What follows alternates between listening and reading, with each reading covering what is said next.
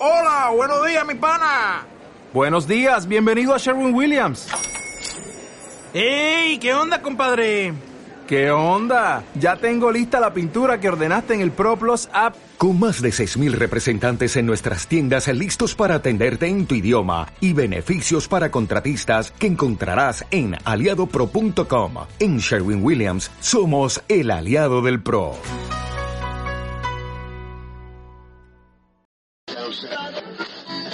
Bienvenidos al podcast de Mide y Analiza. El poder de los datos. El podcast donde descubrirás todos los secretos y herramientas para transformar tus datos en información de valor y, tomar mejores decisiones.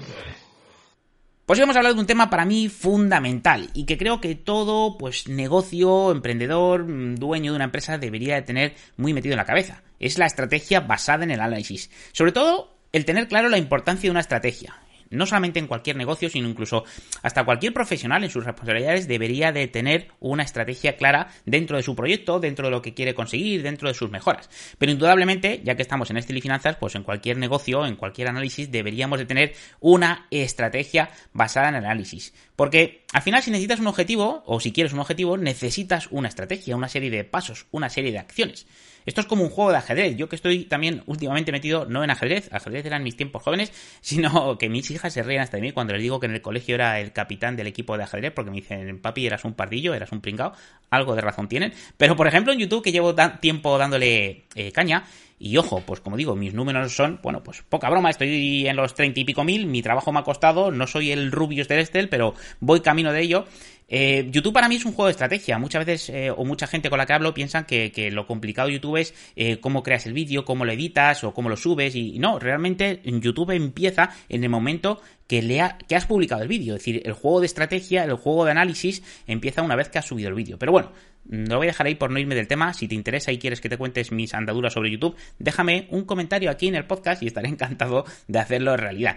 Pero como digo, la mejor forma de crear una estrategia es el análisis. Y además un poco eh, basado en los pasos de análisis, acción y consecuencia. Es decir, oye, analizas unos datos, estableces una serie de acciones que van a ir destinados a una consecuencia y una vez que analizas esas consecuencias, vuelves a tomar acción y vuelve a haber supuestamente unas consecuencias, ¿no? Entonces, no solamente una serie de acciones, porque muchas veces el tema de la estrategia es, ¿qué queremos? Queremos conseguir 10.000 euros de ventas. Venga, ¿y qué hacemos? No, pues vendemos esto, o voy a este cliente, o hacemos esto otro, o ponemos esta oferta. Ya, pero ¿basado en qué? ¿En simplemente en que nos chupamos el dedo y sacamos el dedo al aire? ¿O nos basamos también en un análisis y, oye, qué histórico tenemos? ¿Qué volumen de clientes retenidos, de clientes nuevos? ¿Qué productos tenemos? ¿Cuál es nuestra propuesta de valor? Es decir, tenemos que tener unos análisis, preguntarnos sobre esos análisis que ha pasado hasta la fecha para poder, en este caso, tomar una serie de acciones.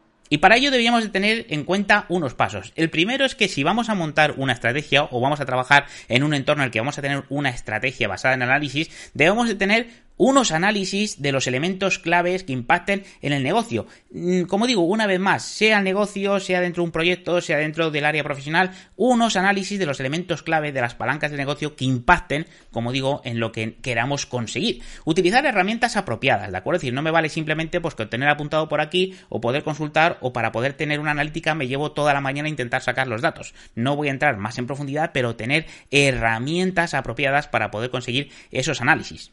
Y obviamente muy importante si tenemos esas herramientas y creamos esos análisis, dedicar tiempo a analizar. Y ojo con lo que estoy diciendo, dedicar tiempo a analizar los datos, porque muchas veces tenemos herramientas, miramos por encima o simplemente pensamos que esto es como Matrix y por el simplemente hecho de tener las herramientas, pues ya sabemos Kung Fu. No, hay que dedicarle tiempo. Importante, como digo, dedicarle tiempo y dedicarle tiempo en tiempo y forma, ¿vale? Es decir, oye, si necesito o tengo esta estrategia marcada, necesito analizarlo cuánto, periódicamente, semanalmente, quincenalmente, mensualmente, dependiendo de, oye, la periodicidad, dependiendo del ámbito y del objetivo. Pero analiza los datos, lo que ha sucedido, por qué ha pasado, qué es lo que quieres, dónde quieres llegar. Y además hay que marcarse objetivos claros finales. Si no tienes esos objetivos claros finales, de decir, oye, pues imagínate, me voy a plantear objetivos económicos de todo el año, realmente a lo mejor pues estoy recién empezado el negocio, no sé realmente por dónde se va a volver el mercado, márcate objetivos pequeños. Ya no hablo de los objetivos estos de smart, de específicos, medibles y más, que indudablemente también está muy bien, sino pero objetivos pequeños. El primer objetivo es alcanzar esto, conseguir estas ventas o llegar a este tal o a este nivel de negocio, estupendo. Y en base a ello, de monta una estrategia de acciones que vayan a por ello, pero basado en lo sucedido. Me monto una estrategia o me monto un objetivo de aquí a tres meses, estupendo.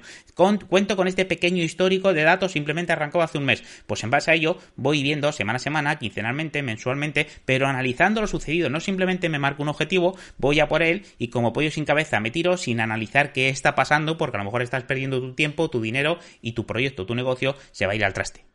Y muy importante, si le vamos a dedicar tiempo a analizar, si ya hemos creado las herramientas, ya tenemos las herramientas de análisis de datos, ya hemos dedicado tiempo al análisis de los datos. Estupendo. Si hemos analizado los datos, ¿qué vamos a hacer? A tomar acción.